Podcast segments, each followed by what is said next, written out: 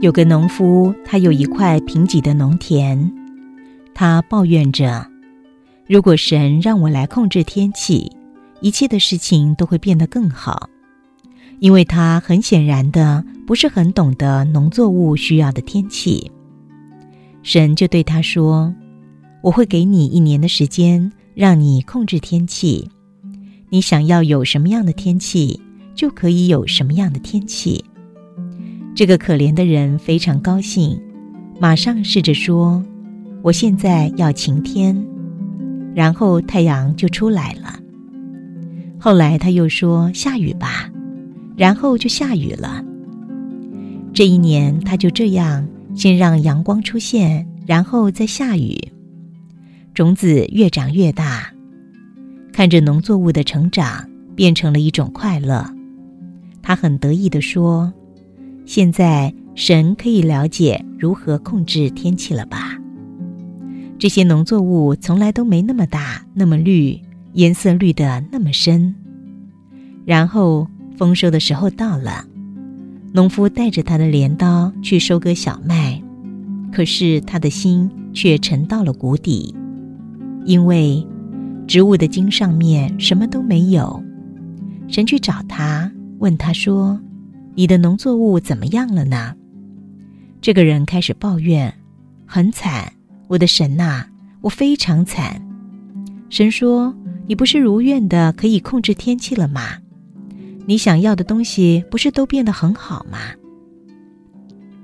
农夫这时就说了：“当然，可是这也是我困惑的地方。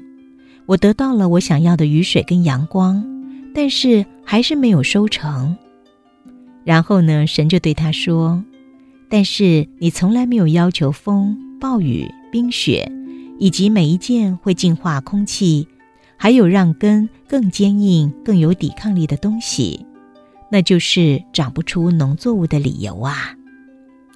听到这儿，朋友们应该很有感触了吧？只有经历挑战，才可能有生命。只有当你拥有好天气跟坏天气、喜悦跟痛苦、冬天跟夏天、沮丧和快乐、不舒服跟舒服，才可能会有生命的。生命就是在这两极之间移动。如果您理解了，就能学到如何保持平衡。在这两只翅膀间，你会学到如何去生活。我想，不只是这件事情必须找到平衡，很多事情也是一样的。在两极之间寻找一个平衡点，其实是人生中的一个考验呢。倘若我们一生当中都过得非常非常的安逸，相信那不会为我们的生命带来任何的斗志。人就是因为碰到了重重的阻碍。才可能会有进步和进化，因为生命总是在经历劫难的时候，才能够寻找新的方向。